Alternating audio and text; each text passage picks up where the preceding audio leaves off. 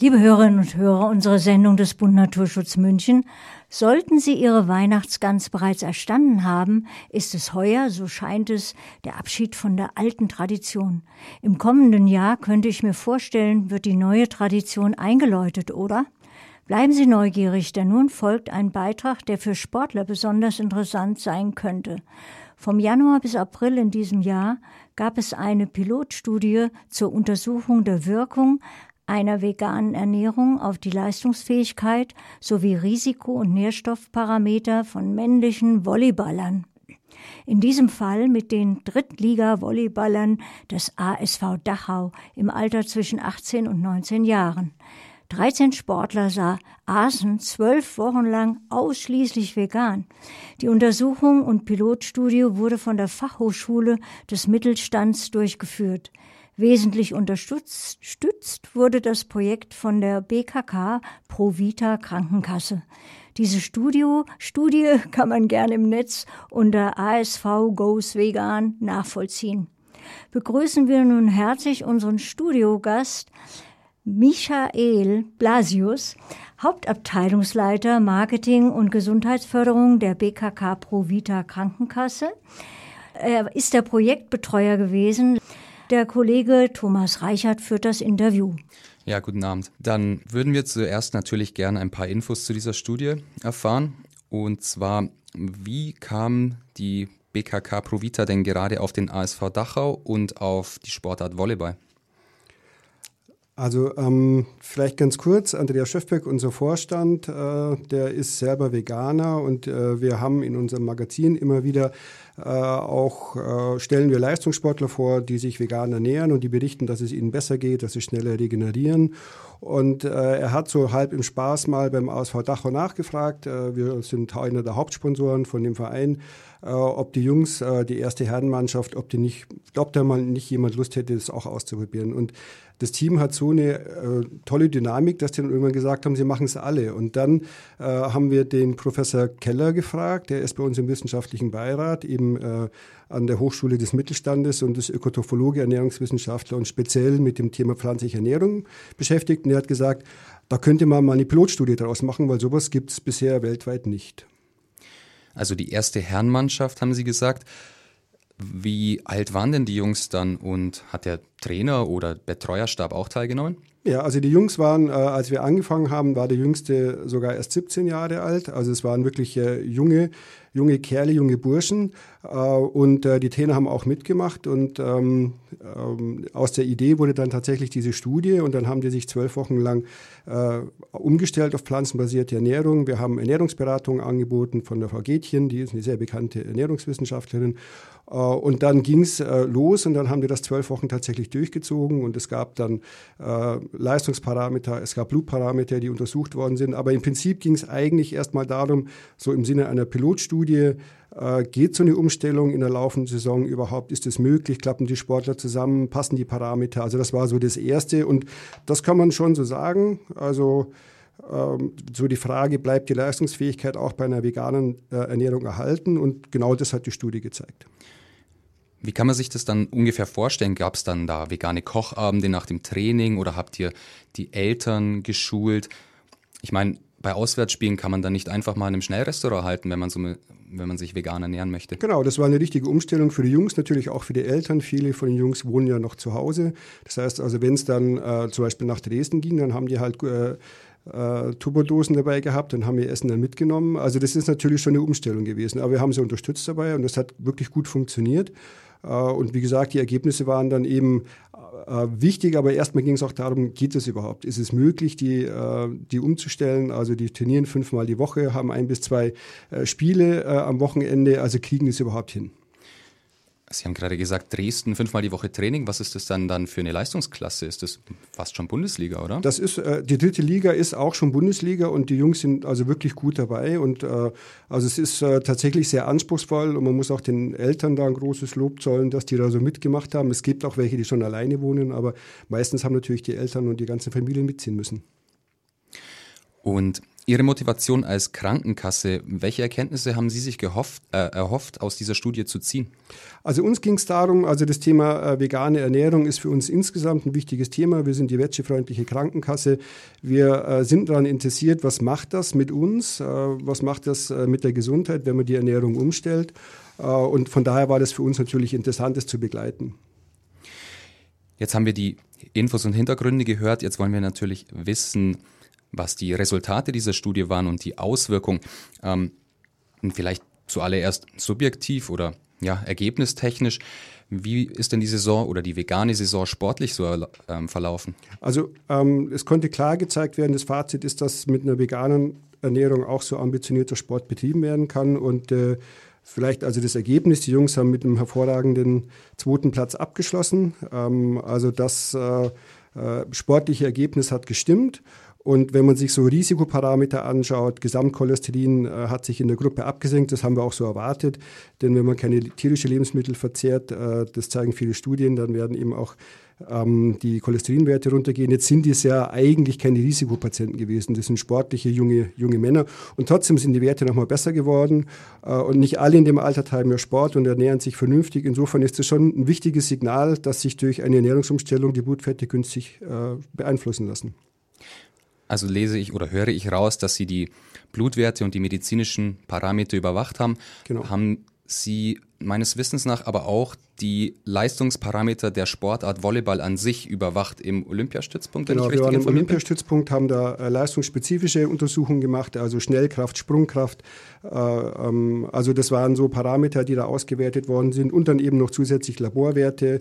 Und, äh, und auch da war es so, dass keine Verschlechterung bei den teilweise doch als kritisch äh, eingestuften Nährstoffen wie Zink oder Magnesium äh, oder Eisen da waren. Im Gegenteil, Eisen ist besser geworden, Vitamin B2 ist besser geworden, Folsäure ist besser geworden. Die einzige Ausnahme ist Vitamin B12. Äh, das geht einfach ein bisschen nach unten. Der Speicher reicht aber für äh, viele Monate. Nur wenn man sich, äh, deswegen nicht dramatisch, weil die Studie ja relativ kurz war, nur wenn man sich langfristig vegan ernährt, dann muss man B12 supplementieren. Eignet sich Volleyball denn jetzt besonders als messbarer Sport? Also man weiß, also es gibt schon viele Untersuchungen, auch Einzelfalluntersuchungen, was Leistungssport im Sinne von Ausdauersport und Kraftsport angeht. So ein Mannschaftssport äh, ist in der Form noch nicht untersucht worden.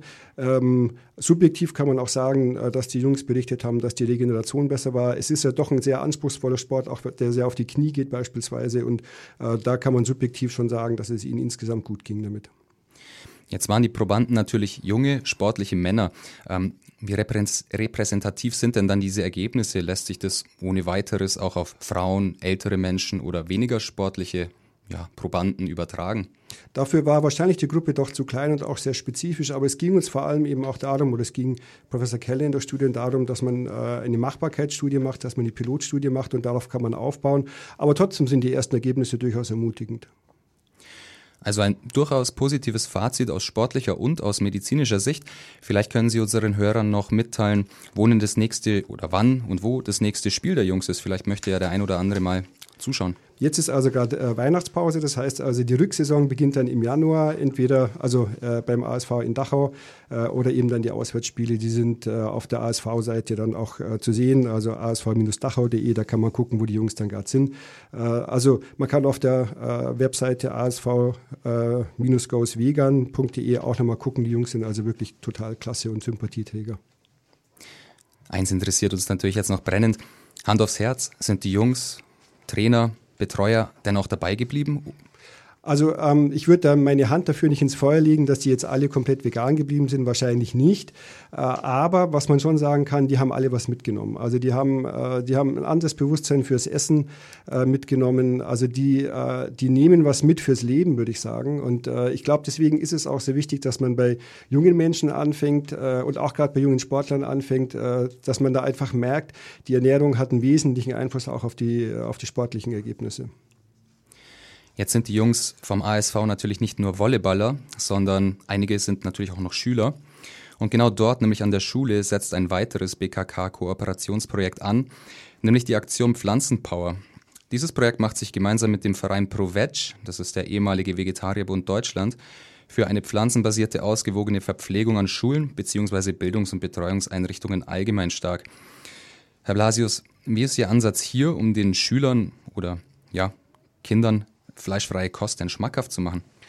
Also bei der Aktion Pflanzenpower geht es uns darum, dass wir tatsächlich im Sinne der Gesundheitsförderung in dieser Lebenswelt Kindergarten und Schule die jüngste Generation sensibilisieren für das Thema. Das ist uns wichtig, dass wir da ein Umdenken schaffen äh, und dass wir denen auch beibringen, also da geht es jetzt nicht nur ums Tierwohl, sondern dass man auch den Zusammenhang äh, zwischen Ernährung und zum Beispiel Klimawandel herstellt. Und das ist für uns ein ganz wichtiges Anliegen und das verstehen die, die jungen Leute auch ganz gut. Natürlich muss es insgesamt auch schmecken, also deswegen nehmen wir da auch die Kantinen mit rein und Schulen die, also wie man vernünftiges, gutes Essen äh, anbieten kann, das pflanzenbasiert ist. Aber ähm, dieser, dieser Überbau, also was hat meine Ernährung auch damit zu tun, wie es zum Beispiel in Tieren geht, aber auch wie es der gesamten Umwelt geht, das ist uns wichtig, dieses Wissen zu vermitteln, weil es ist vielen nicht so bewusst. Und wenn man da bei den jungen äh, Leuten anfängt, äh, dann hat man noch eine ganz gute Chance, dass sie es auch verstehen und umsetzen.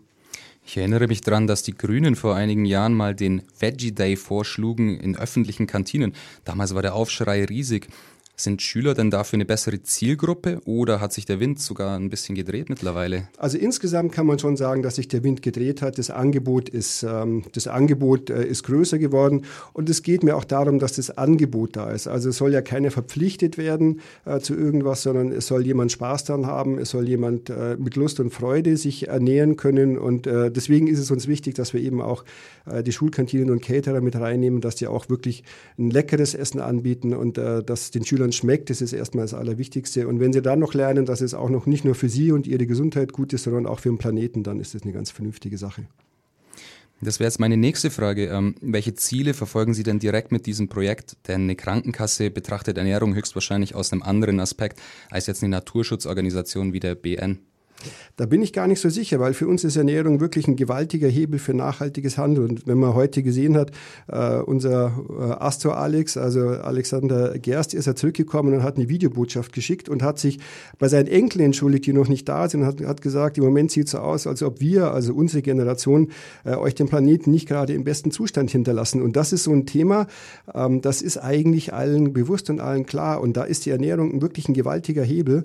Also neben ethischen und gesundheitlichen Gründen spricht einfach auch der Umweltschutz äh, für eine pflanzliche Nahrung. Und ähm, das schont die Umwelt deutlich mehr als, als tierische Lebensmittel. Weniger Wasserverbrauch, weniger Flächenverbrauch, äh, weniger Treibhausgase.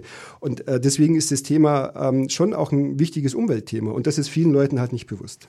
Sie haben den Hebel angesprochen. Können Sie diesen Impact von Ihrer Aktion Pflanzenpower ungefähr quantifizieren? Wie viele Schüler haben Sie erreicht? Wie viele Kantinen?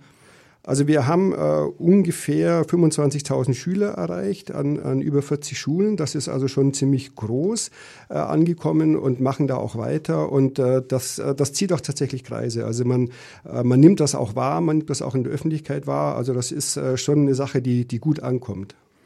Ja, ich habe gehört, Sie waren nämlich auch sehr erfolgreich damit und haben den Momentum for Change Klimapreis 2018 der Vereinten Nationen für Engagement für gesunde Ernährung und Klimaschutz gewonnen. Herzlichen Glückwunsch dazu. Vielen Dank. Wir waren jetzt in Katowice gewesen und haben äh, eben auf der, auf der Klimaschutzkonferenz diesen Preis entgegengenommen. Und der ist in der Kategorie Planetary Health. Und das ist genau dieses Thema, dass wir sagen, die persönliche Gesundheit und die Planetengesundheit, die hängen ganz eng miteinander zusammen. Und das, was wir sozusagen mit unserem Verhalten äh, tun, das verändert den Planeten und umgekehrt der veränderte Planet äh, verändert unsere Gesund auch, Gesundheit wieder. Und diese Wechselwirkung, die wollen wir ausarbeiten, die ist uns wichtig. Wir sind gemeinwohlzertifiziert als einzige Kasse in Deutschland. Wir sind klimaneutral. Das Thema ist uns wahnsinnig wichtig. Und, äh, und in der Gemeinwohlökonomie ist es tatsächlich auch so, dass wir das Thema Enkeltauglichkeit haben. Und das ist genau das Thema, was Gerst heute angesprochen hat. Also eine vernünftige, äh, lebenswerte Erde unseren Enkeln zu übergeben, das ist unser Anliegen. Und dafür, dafür tun wir, was wir halt tun können als Körperschaft. Welche Hoffnungen verbinden Sie denn mit der Auszeichnung? Erhoffen Sie sich daraus ähm, noch mehr ähm, Verbreitung und ähm, Awareness für dieses Thema zu schaffen? Absolut. Und äh, es ist uns wichtig, als wir dort waren, es war schön, den Preis entgegenzunehmen, aber es war auch wahnsinnig interessant, äh, da zu netzwerken mit den Leuten zusammen. Äh, wir, haben, äh, wir haben Professor Rockström kennengelernt, der hat die Planetary Boundaries äh, entwickelt. Das sind diese Belastungsgrenzen des Planeten, wo man sagen kann, irgendwann, wenn diese Grenze überschritten ist in diesen neuen Dimensionen, die das hat, äh, dann, dann kippt das System. Das ist auch unumkehrbar. Und also die planetaren Belastungsgrenzen, die planetaren mentale Gesundheit, unsere persönliche Gesundheit ist wahnsinnig eng miteinander verbunden. Und wenn wir jetzt im Anschluss mit den Vereinten Nationen weiterarbeiten können, wir mit Rockstream zusammenarbeiten können, ähm, dann, dann haben wir einfach die Möglichkeit, dass wir als Netzwerk einfach noch mehr verändern können, als wir als, als Kasse selber nur alleine. Deswegen ist uns diese Verbindung mit äh, Organisationen, mit Menschen, die wie wir denken, so wahnsinnig wichtig. Vielleicht ganz konkret, können Sie unseren Hörer denn noch ähm, Tipps nahelegen, wo sie sich informieren können, falls sie entweder für ihre Kinder auch gesunde Ernährung in der Schule haben wollen oder sich sonst informieren möchten über dieses Thema? Klar, man kann bei uns auf die Webseite gehen, bkk-provita.de, da gibt es einen extra Reiter schon auf der Homepage äh, Ernährung, äh, da kann man Kontakt äh, mit uns aufnehmen. Äh, man kann mit sich selber anfangen. Wir hatten es vorhin ja auch bei der Ayurveda-Ernährung auch gesehen. Also es gibt so Win-Win-Situationen, also auch was, äh, was das angeht, äh, was das Thema angeht, Ernährungsgewohnheiten, also Umstieg auf gesunde Ernährung, Produktionsprozesse verändern und vor allem Lebensmittelverschwendung reduzieren. Das sind Sachen, die kann jeder selber machen. Und wenn wir mehr in eine pflanzenbasierte Ernährung reingehen, dann ist wahnsinnig viel geholfen. Also man darf das wirklich nicht unterschätzen. Bleibt mir eigentlich nur noch frohe Weihnachten, guten Abend und guten Appetit zu wünschen. Vielen Dank. Ja. Herzlichen Dank. Schön, dass ich hier sein durfte. Ja, tschüss.